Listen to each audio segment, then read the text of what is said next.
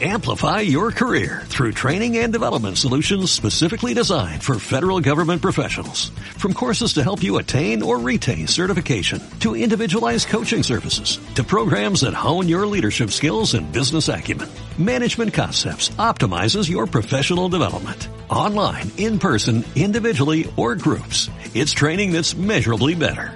Learn more at managementconcepts.com. That's managementconcepts.com. Sube la podcast. El futuro es ahora y es bueno saber que estamos rodeados de super ciudadanos. Con la conducción de Rayen Araya y José María del Pino.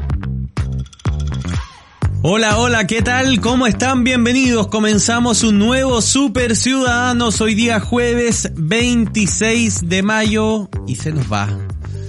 Se nos va mañana el último día de la semana y también se nos va mayo, el quinto año del mes y falta cada vez menos.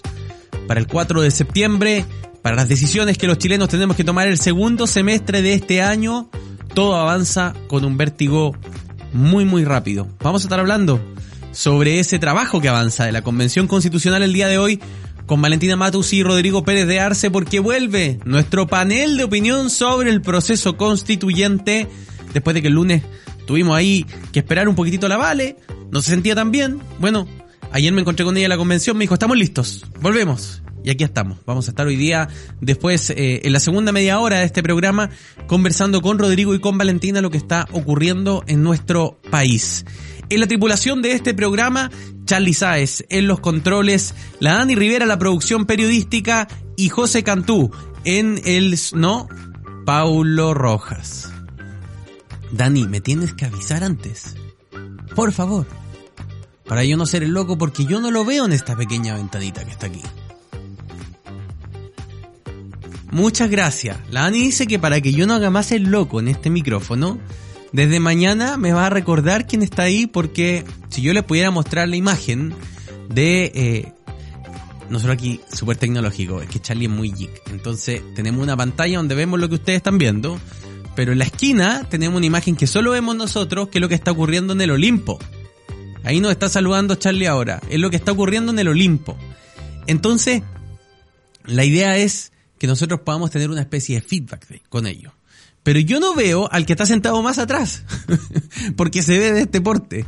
Entonces, lamentablemente, cometo estos errores que la Dani me ha prometido que desde mañana procurará que yo no los vuelva a cometer. Amigas y amigos, bienvenidos a este nuevo Super Ciudadanas y Super Ciudadanos con el que comenzamos este jueves 26 de mayo y vamos a partir revisando de inmediato este carrusel de informaciones que hacemos cada mañana. Es como un Twitter informativo, esta radio en la primera media hora del Super Ciudadano y cómo no vamos a comenzar con la disminución del valor de las parafinas en nuestro país, parafinas que fueron eh, fuertemente presionadas al alza en valor por la guerra en Ucrania, que es guerra, pero a mí también me gusta decir por la invasión rusa a Ucrania, porque es una guerra de agresión, no es eh, una, una guerra que se haya escalado, sino que hay un país que está invadiendo a otro. Y para que entendamos en el contexto, Rusia es eh, un productor importante, sobre todo para Europa del Este, de combustibles. En este caso, de, de petróleo y de gas.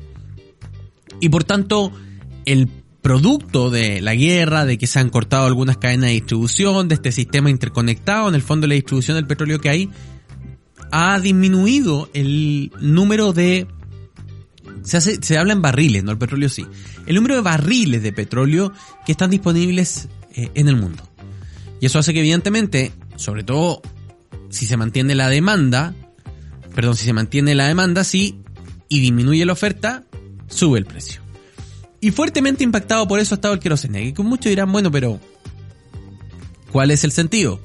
Porque hay gente que calefacciona su casa con madera, otros que la calefaccionan con gas, otros que la calefaccionan con electricidad, otros, eh, bueno, el aire acondicionado también funciona aire en base a electricidad, pero un número importantísimo de chilenos calefaccionan su casa con estufas a parafina.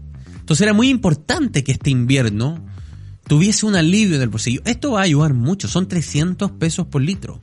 El valor se dice promedio de la parafina en Santiago podría llegar a poquito menos de mil pesos, 990 y algo.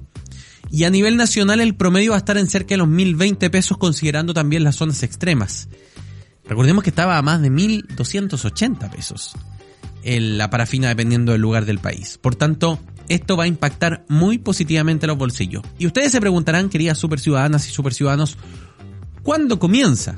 Bueno, comenzó hoy día mismo. Ya las pizarras de los distintos centros de distribución de combustible están modificando sus valores para que puedan ir a comprar el querosene que muchos chilenos ocupan para poder calefaccionar este invierno. Esa era la primera noticia que queríamos compartir con ustedes. Pero para calentar motores respecto a lo que ocurre con el plebiscito constituyente, queremos compartirles también esta segunda noticia que eh, tiene que ver con la campaña que va a hacer el gobierno para el plebiscito constituyente, ¿no? Es una noticia de CNN Chile que además nos da el valor de aquello que va a gastar el gobierno en esta campaña. Son 720 millones de pesos los que eh, va a gastar eh, la campaña informativa del plebiscito de salida. Eh, ¿Cómo lo supo CNN? Bueno, esto es información pública. Una licitación de la CGGOV revela que el Ejecutivo dispondrá una campaña para medios de comunicación y redes sociales con el objetivo de fomentar la participación ciudadana en la elección de septiembre próximo. A 102 días del plebiscito constitucional de salida, una licitación publicada por el portal Mercado Público revela que la Secretaría General de Gobierno, más conocida como la CGGOV, dispondrá una campaña comunicacional por 720 millones para informar a la ciudadanía sobre el referéndum que tiene carácter de obligatorio. El llamado al concurso está compuesto por piezas de audio y video para medios de comunicación y redes sociales. Chile abrió la semana pasada el último capítulo del proceso constituyente, como ya lo hemos dicho, sobre eso vamos a estar conversando con Vale Matus y Rodrigo Pérez de Arce, entonces vamos a ver en pocas semanas más cómo comienza esta campaña de difusión sobre el plebiscito constituyente que tendrá carácter de obligatorio para nuestro país. 10 de la mañana, 46 minutos, Genevieve Baby Power. Ya estamos de vuelta en Super Ciudadanos.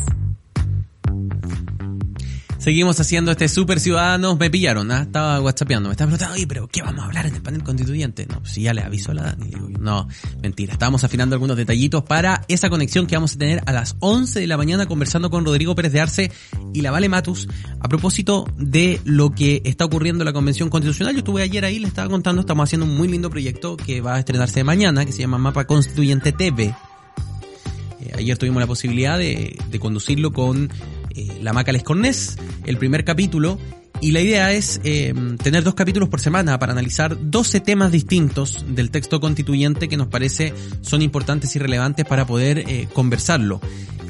Y veíamos mucho trabajo en las tres comisiones, ¿ah? así que me encontré con la Vale, está la gente negociando, hay novedades respecto a distintas cosas, a los decretos con fuerza de ley, a qué pasa si es que no se avanza en esta o en la otra eh, reforma, así que vienen temas bastante interesantes a partir de la segunda media hora de este programa. Pero antes, mi querido Charlie, como es tradición, en el Super Ciudadano revisamos los hashtags de la semana y quiero partir, antes de revisar los hashtags, eh, Charlie, eres muy rápido, Charlie, yo por eso te quiero tanto.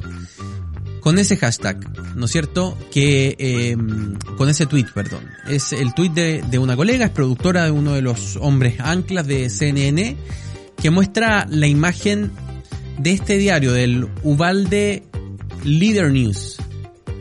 El día de hoy, en, en la ciudad de Uvalde, donde se produjo el tiroteo en Estados Unidos.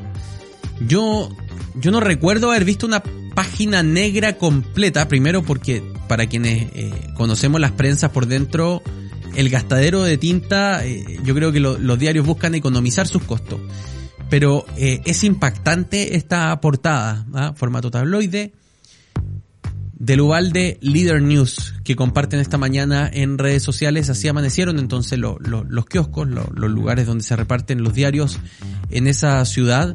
Eh, y yo todavía ando medio tembloroso con, con la conversación que tuvimos ayer eh, con Lauren Villagrán, que estuvo conversando con nosotros. Pero sobre todo, y no sé si ustedes comparten arriba, Charlie, Dani, Al final cuando dice, yo hoy día fui a dejar a mi hija de 7 años al colegio y la fui a dejar con miedo, ¿no? Y qué terrible, ¿no? Para un padre ir a dejar un niño al colegio sin saber si ese niño va a regresar.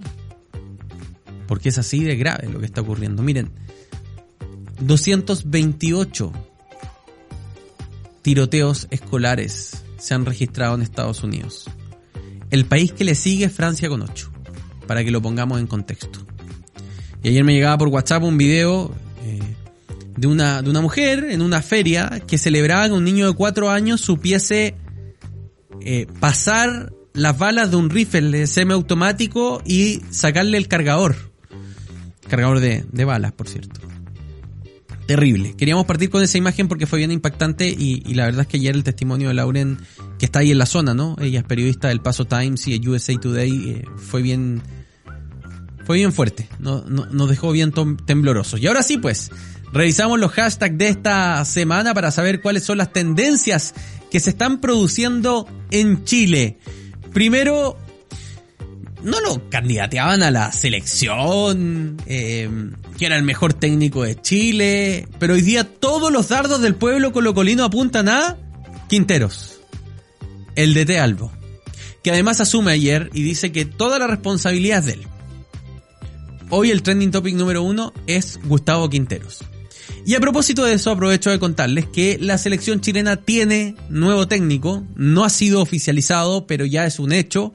Se ha alcanzado no solo el acuerdo deportivo ayer al mediodía, sino que el acuerdo económico sobre el final de la jornada de ayer y el Toto Berizo, Eduardo Berizo, ex ayudante de Marcelo Bielsa, campeón en Chile con O'Higgins de Rancagua, ex técnico del Celta de Vigo y con un mal paso por la selección de Paraguay, que hay que decir también que eh, no tiene particularmente una buena camada de jugadores eh, en esta pasada va a ser el nuevo técnico de la selección chilena y, pretenden que pueda ya dirigir la gira asiática que va a ser el combinado nacional eh, durante el próximo mes a ese lugar del mundo. Número 2. Boric es tu culpa. Y aquí es donde siempre hablamos con Charlie y decimos, oye, pero ¿cómo lo hacen, no? ¿Cómo lo hacen para que siempre haya algún hashtag de, de grupos de derecha arriba. Y bueno, entre los bots, la platita y también funciona muy estructurado ahí con su guaripola Sergio Melnik. Tercero, fútbol, vamos Colo Colo. No fue. Eh, con cariño los colocolinos sí, ¿ah? eh, pero bueno, yo, yo no tengo mucha moral para hablarle porque lo de la Católica fue simplemente vergonzoso en la, Libertadores y la Copa Sudamericana, un premio consuelo demasiado grande. Cuarto, programa que no están escuchando por nosotros. Cinco, esto es K-pop, ¿no? Sí, So Proud of You BTS. ¿Qué habrá hecho BTS que tiene a la gente tan proud? Charlie. No lo sé, lo estamos buscando ahí. A ver, yo también estoy entrando con el Charlie. A ver qué es lo que pasa con esto. Para que conozcamos. ¡Ah! Joe Biden ha invitado a BTS a la Casa Blanca. No one is doing it like BTS el, documento de la Casa Blanca dice este martes, 31 de mayo, el próximo martes, la banda global de K-Pop y fenómeno Grammy nominated em, de la República Corea BTS va a reunirse con el presidente Joe Biden para discutir la inclusión y representación de los asiáticos y para combatir el odio antiasiático en crímenes y discriminación que han ocurrido en los últimos años. El presidente Biden ha dicho previamente su compromiso con el combate al surgimiento del sentimiento de odio antiasiático y la comisión de crímenes eh, que se han producido producto de la pandemia del COVID-19 donde fueron identificados como los responsables. Biden se ha comprometido a identificar, investigar y reportar los odios, los crímenes de odio contra los asiáticos y asegurar también que la información sea más accesible para la comunidad asiática de los Estados Unidos. Dice también el comunicado que el presidente Biden va a discutir también con BTS la importancia de la diversidad y la inclusión y también para que BTS sea... Eh, eh, ah, y también sobre la plataforma de jóvenes embajadores que BTS ha generado para poder generar el mensaje a lo largo del país. Para los que les gusta el K-pop y nos están escuchando, quisimos leer completito el comunicado porque BTS el próximo martes va a estar con Joe Biden en la Casa Blanca y vamos a terminar de revisar entonces cuáles son las tendencias de esta mañana y vamos en el quinto lugar que decía So Proud of You BTS. El número 6, terremoto a propósito de lo que ha ocurrido en Arequipa, 7.1 se sintió grado 6 en la escala de Mercalli en Arica y Parinacota y también en Tarapacá. 7, el arte de amar. 8, Costa, a propósito de Gabriel Costa, jugador de Colo Colo. 9, Arequipa por el epicentro del terremoto. 10, Ucrania porque el rojo Edwards anda... ¿Qué anda haciendo el rojo Edwards en Ucrania? Porque uno podría decir, bueno, si, Chile quiere entregar un, un, apoyo como Estado, bueno, viajará la canciller, viajará el presidente, una delegación oficial. ¿Qué anda haciendo el rojo Edwards con dos diputados más en Ucrania? Pintando el mono andará, ¿no es cierto? Porque la verdad es que ir a sacar... Lo que está haciendo es turismo de guerra, digámoslo con todas sus letras. El rojo Edwards está haciendo turismo de guerra a esta hora en Ucrania porque su impacto en la solución de este conflicto o su gesto de solidaridad que no representa oficialmente el Estado de Chile es nulo. 11 Sudamericana, donde van a jugar los equipos chilenos, 12 Arica por el terremoto. Esos son los hashtags, las principales tendencias de esta mañana en nuestro super ciudadano. 10 de la mañana, 59 minutos a la vuelta. Estamos con Vale Matus y Rodrigo Pérez de Arce en nuestro panel de discusión constitucional. Esto es The Stone Roses Waterfall.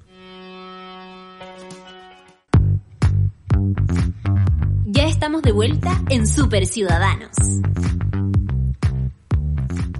Seguimos haciendo este Super Ciudadanos y no había desaparecido, no había dejado de existir. Ya está aquí, nuestro panel de análisis constituyente, con los grandes, inigualables, únicos. Valentina Matus, de Contexto Factual, Rodrigo Pérez de Arce, del Instituto de Estudios de la Sociedad. ¿Cómo están? Bienvenidos. Muchos días sin vernos, queridos.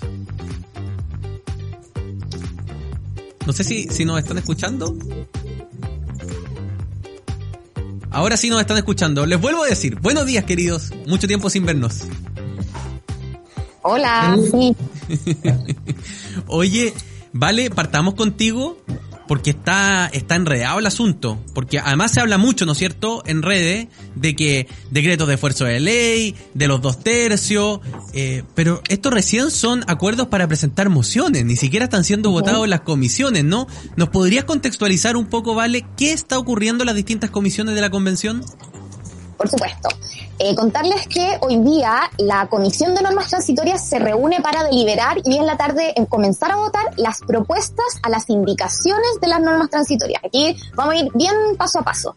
Las comisiones temáticas tuvieron que presentar normas transitorias, que son básicamente las disposiciones que van a empezar a regular cómo se aplica la nueva constitución en caso de que esto se apruebe. Eso es una norma transitoria. Eh, estas comisiones se la pasaron a la Comisión de Normas Transitorias que ya se eh, constituyó, ya está sesionando y hace un par de días les dieron plazo para que presentaran indicaciones a estas normas que habían sido aprobadas en general. ¿Qué significa que se aprueba en general? Que les pasan el pack de las 300 normas, aprueban todas y luego pueden ir viendo el detalle una a una de las cosas que quieren cambiar, quieren sacar eh, quieren agregar o definitivamente quieren eh, eliminar el, artículo por completo. ¿ya? Eso, eso es una, la presentación de indicaciones hoy comienzan a votar las indicaciones que ya se le hicieron. Y dentro de estas indicaciones están todas estas cosas del quórum de los dos tercios para reformar la constitución actual en el periodo legislativo vigente, por ejemplo. Eh, de acuerdo a lo, lo, que pasó con los decretos con fuerza de ley, había esta polémica de que se había propuesto que si el Congreso no cumplía los plazos para hacer las leyes, fuera el presidente a través de un decreto con fuerza de ley quien impulsara todas estas nuevas medidas. Pero eso quedó un 98% fuera. ¿Por qué 98%? Porque hay dos propuestas, que son la una de seguridad social y una de derecho a la vivienda, que eh, señala que si no se cumplen los plazos para que el Congreso despache un proyecto que regule estos derechos eh, sociales, el presidente podría decretar un decreto con fuerza de ley, valga la redundancia, pero son solo esos dos casos, no va a ser para todo. Y eso, en eso estamos en normas transitorias. Eh, ellos van a votar hoy día y mañana y eso después pasa al pleno el próximo viernes. Esa recién es una comisión. También está la Comisión de Armonización, que por el momento está eh, presentando indicaciones al orden de los artículos, cómo se, se van a ordenar los capítulos y cómo se van a ordenar los artículos también dentro de estos mismos capítulos. Entonces, quiere, yo quiero que el artículo 1 vaya en el capítulo 1, ellos proponen eso. Si ellos quieren cambiar el artículo 286 para que vaya al capítulo 7, también pueden hacer eso mediante indicaciones. Eh, durante el viernes y el sábado, ellos van a votar estas indicaciones de cambios en el orden. Pero a armonización todavía le queda mucho proceso. Eh, primero están viendo el orden y después ya viene lo de fondo que tiene más que ver con las normas que se repiten, que podrían estar incongruentes y en repetición. Y por último, hoy día en preámbulo también hay votación de indicaciones respecto a esta propuesta de prólogo, de introducción que va a tener la nueva constitución, donde eh, hay cinco propuestas que fueron aprobadas y a estas cinco propuestas se les pueden presentar indicaciones y luego eh, no hay fecha clara, pero debería ser también el próximo viernes en que se vote finalmente el Pleno estas propuestas de preámbulo. Así que en eso estamos estos días. Ya, en eso estamos concentrémonos, hoy día los quiero invitar, porque parece que es lo que tenemos más inmediato, ¿no? A que nos concentremos en las transitorias, que vamos a empezar a, a, a pulirlas. Vamos con dos temas. Ya nos decía Rodrigo Lavale que ha quedado fuera esta propuesta amplia que había hecho el Contralor General de la República, y aquí quiero hacer un comentario personal, con mucho conflicto de interés, porque si se pretendía gobernar vía decreto de fuerza de ley, el único contrapeso que iba a tener el presidente de la República era la Contraloría General de la República, por tanto, el Contralor se transformaba en el poder legislativo de este país, básicamente. Ah, para, para explicarlo muy en palabras adultas, eh, o sea, muy en palabras burdas. Por tanto, esa idea ha quedado mayoritariamente fuera con un plazo, si no me equivoco, vale de dos años, no para el caso de seguridad social y vivienda para hacer las reformas y adecuarse, adecuar el marco legislativo al, al texto constitucional. Pero también está lo de los dos tercios, ¿no? La posibilidad de modificar esta constitución a propósito de que parte de la centroizquierda ya ha empezado la campaña de aprobar para, para eh, reformar, en el fondo. Como aprobemos y en el camino vamos reparando. Rodrigo, ¿cuáles son tus percepciones sobre estos dos mecanismos que son los que por ahora se están tomando la discusión? Sí, eh, quizá a mí lo que más me llamó la atención fue la rapidez con la que el gobierno se, se agarró de esto que había dicho el Contralor. Yo estaba viendo esa sesión de, la comisión de transitoria y me dejó muy perplejo porque, porque en verdad es una tesis que es, complicada de sostener, es difícil y efectivamente lleva agua al molino del Contralor.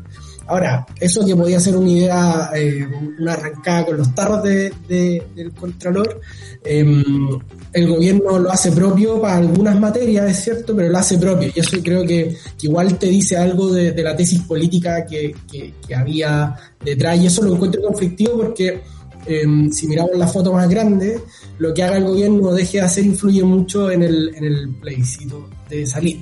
Y lo segundo, respecto de los dos tercios, claro, el, conflicto, em, uno puede entender a los convencionales que, quieran amarrar de alguna forma su, creación, pero al mismo tiempo es, difícil comprarles mucho su, hipótesis porque, claro, dejan amarrado esto justo cuando la correlación de fuerzas que tiene el Congreso es bien distinta a la que tiene la Convención. Entonces, eh, quedan muy, como muy casados con una tesis que yo creo que, que, es mala y que, mm, y que yo creo que les, solamente les quita piso a ellos, porque es muy fácil decir, oye, eh, en fin, con estas caricaturas que se arman, Adria quiere dejar amarrado su, su, obra de arte para que nadie le pueda meter mano hasta las próximas elecciones.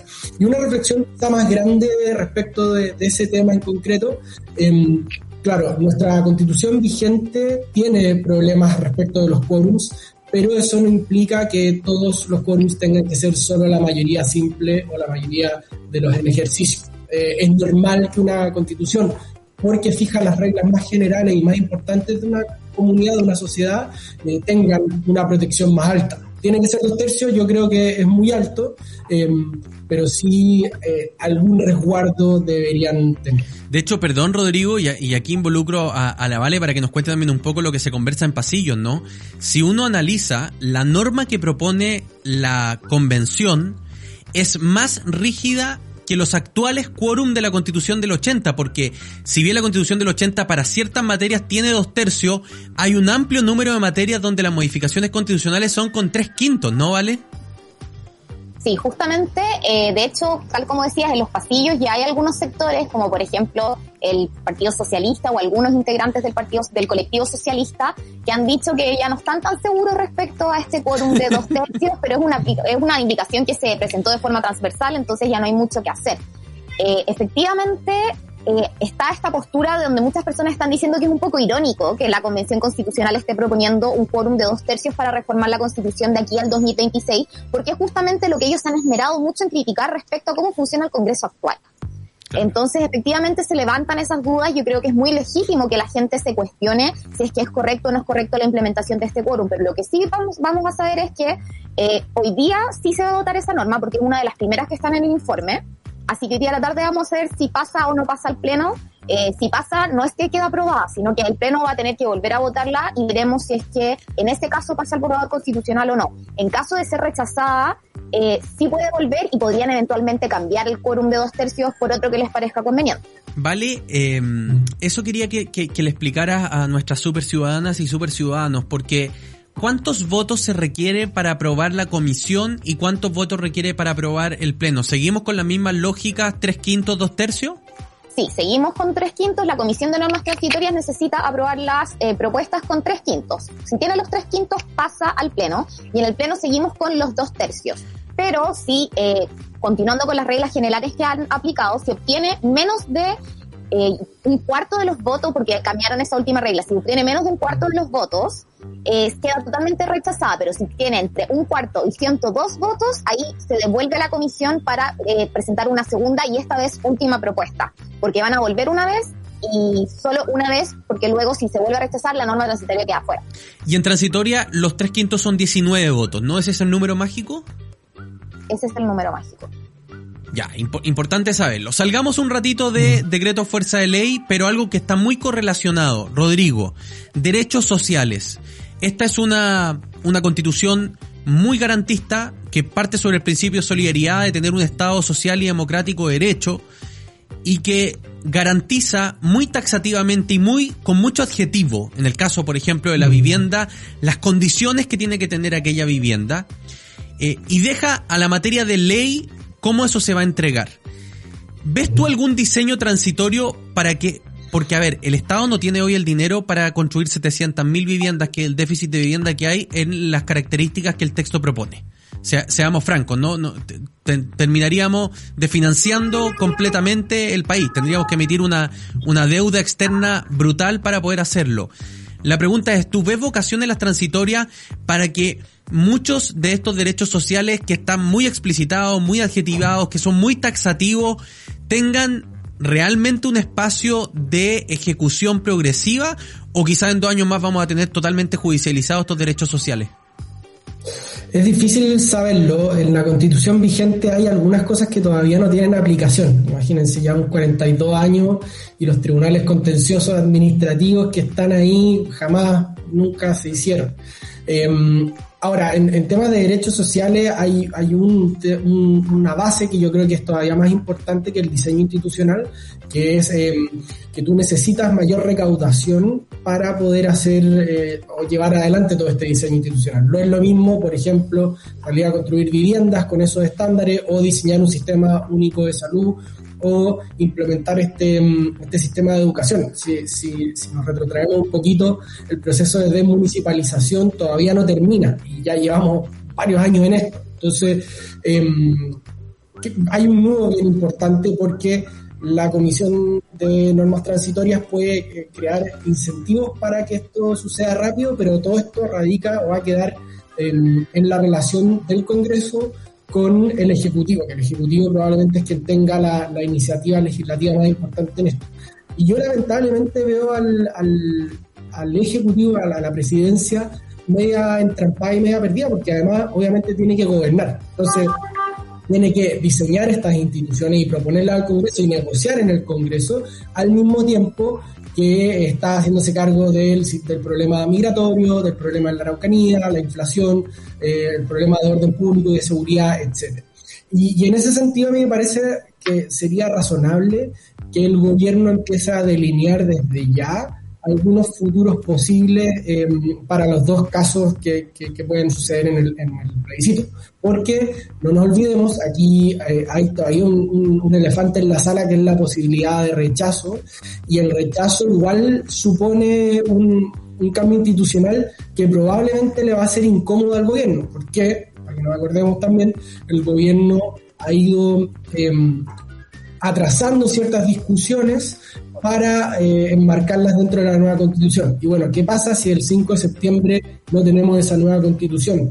¿Vamos a tener un gobierno que va a quedar como de manos atadas o eh, va a salir a jugar ese partido? Esa es mi preocupación como más central incluso más allá de, quién gane el plebiscito, es qué pasa el 5 de septiembre, porque la pega eh, legislativa es muy grande, pero la pega como va a sanar nuestra fractura social es todavía mayor. Y no veo a nadie mucho, ni en el gobierno, ni en, su coalición, y desde luego no en la derecha, para eh, ir como ajustando esas piezas que son muy difíciles y van a tener que pasar por el, por el archipiélago que es el, el, Congreso y que está muy, muy, muy fragmentado.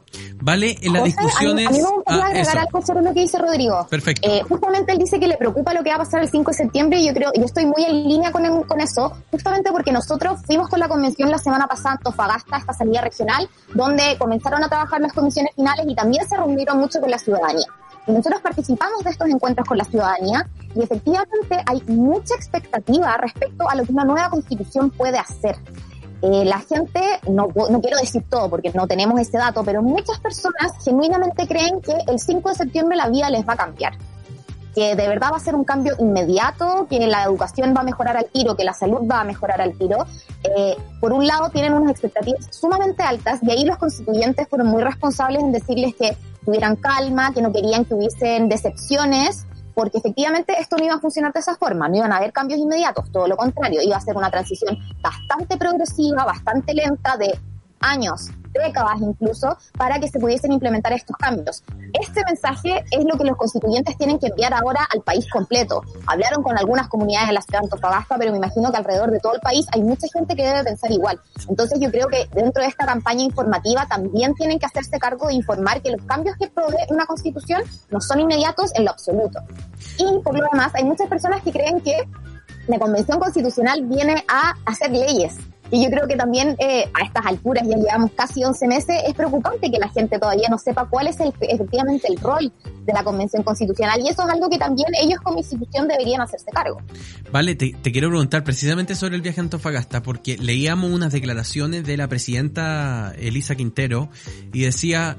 Eh, me impresionó el uno, el, el nivel de desconocimiento, dos, también los niveles de desafección con el proceso es decir, de gente que, que no le interesa el proceso. Y tres, eh, si bien hubo algunos eventos aislados, pero hubo, hubo momentos de pifia, hubo momentos de recriminaciones a ellos como convencionales en las calles. Eh, ¿Qué nos puedes contar un poco sobre eso? ¿Con qué sabor volvió la convención desde Antofagasta? Mira, yo tiendo a pensar que fue una reacción más positiva que negativa, como sumando y restando, yo creo que al final se llevan con una impresión eh, más positiva, pero efectivamente nosotros conversamos con la presidenta y ella nos dijo, que le habían preguntado en la calle por quién había que votar como ese nivel, como que estaban pensando que había una persona por la que se debía votar y no necesariamente un proceso, una prueba o un rechazo. Y eso es una gran demostración de que la gente probablemente podría no estar interesada y sin duda que no les ha llegado o no se han interesado en buscar la información correspondiente al proceso constituyente.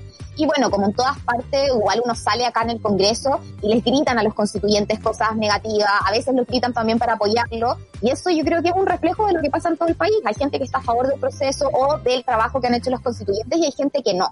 Pero yo no diría que fue eh, un ambiente particularmente hostil, para nada. Nosotros no vimos mm. tanto de esos eventos, siempre hay gente que se enoja. Nosotros, por ejemplo, participamos en un conversatorio sobre migración y hubo una persona que ahí se manifestó en contra de eh, estos derechos relacionados a la migración eh, y decía que él, por ser un ciudadano chileno, tenía más derecho que las personas que habían llegado hace cinco o menos años al país eh, y eso fue un momento quizás un poco tenso, pero no tenía que ver necesariamente con la convención, sino que tenía que ver con las temáticas que se estaban tratando, que son temáticas que si no se tratan en la convención, igual se van a tratar en el Congreso o en la va a tratar presidencia. Entonces tiene que ver, yo creo que un poco de la desconfianza que hay con las instituciones en general. Rodrigo, qué difícil hacer una campaña eh, en esas condiciones, ¿no? Y con, esto vamos a ir cerrando nuestro panel, pero... Eh, esta, esta, es una apreciación personal. Yo creo que la semana pasada fue la mejor semana de la convención desde que comenzó. El, despliegue en Antofagasta, más allá de las críticas por el gasto, pero, pero efectivamente lograron tener un despliegue muy, muy interesante. Y aún así, no movieron la aguja, al menos lo que sabemos hasta ahora en la encuesta, eh, no lograron tampoco mermar eh, la, la, aprobación al rechazo, lo que creo tiene que haber sido también levemente frustrante, porque tampoco se dejan guiar mucho por las encuestas, pero, pero hay que tener, hay que tenerlo claro. ¿Cómo se hace campaña en estas condiciones de tanta desinformación para ambos lados? ¿ah? Porque la desinformación no solo atenta contra poder entregar un mensaje claro, también promueve que se divulguen mensajes totalmente distorsionados. Mm. Sí, es súper difícil y, mi impresión es que a pesar de que fue la mejor semana de, la convención, donde armonización funcionó calladito ahí, eh, haciendo su, su, pega, igual hubo, um, hubo chambonadas, en, sobre todo en transitorias, que a mi juicio es la más importante de las tres comisiones que sigue funcionando, porque, porque es mucho lo que se juega ahí.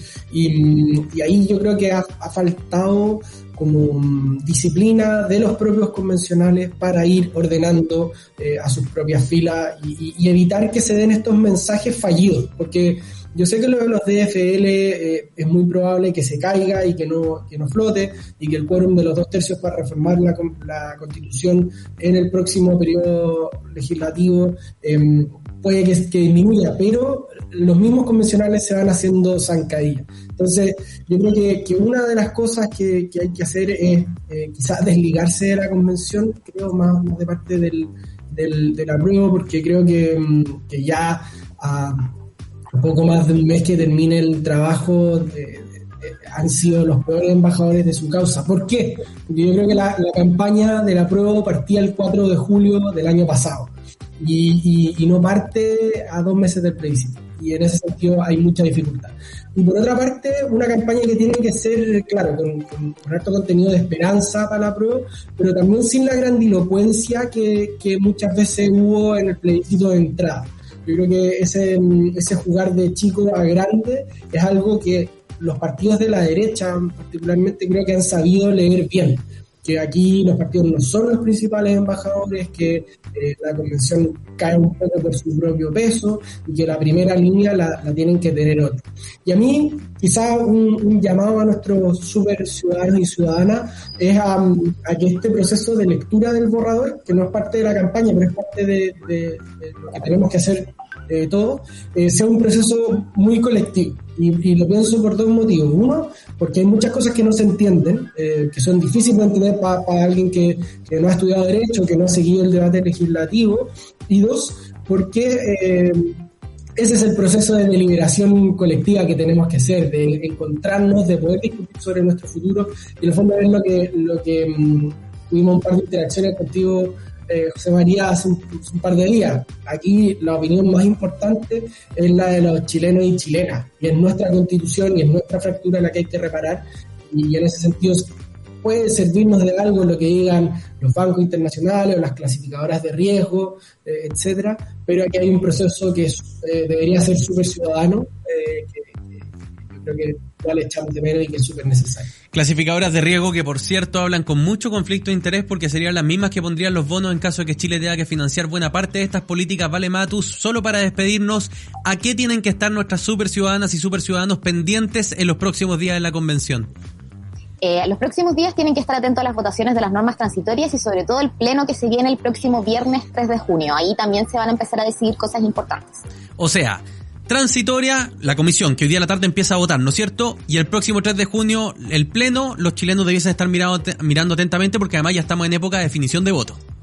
Sí, justamente. Perfecto, Valentina Matus, contexto factual, eh, Rodrigo Pérez de Arce de IES, muchísimas gracias. Nos volvemos a encontrar ahora en menos días porque el lunes subsiguiente ya estamos con ustedes de vuelta en este panel de conversación constitucional. Muchísimas gracias por haber estado con nosotros.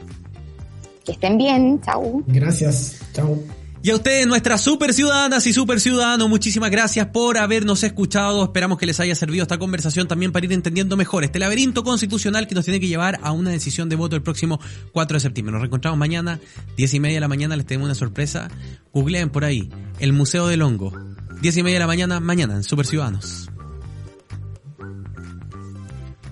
Eso fue Super Ciudadanos. De lunes a viernes a las 10.30 de la mañana solo por subela.cl. Amplify your career through training and development solutions specifically designed for federal government professionals. From courses to help you attain or retain certification, to individualized coaching services, to programs that hone your leadership skills and business acumen, Management Concepts optimizes your professional development Online, in person, individually, or groups. It's training that's measurably better. Learn more at managementconcepts.com.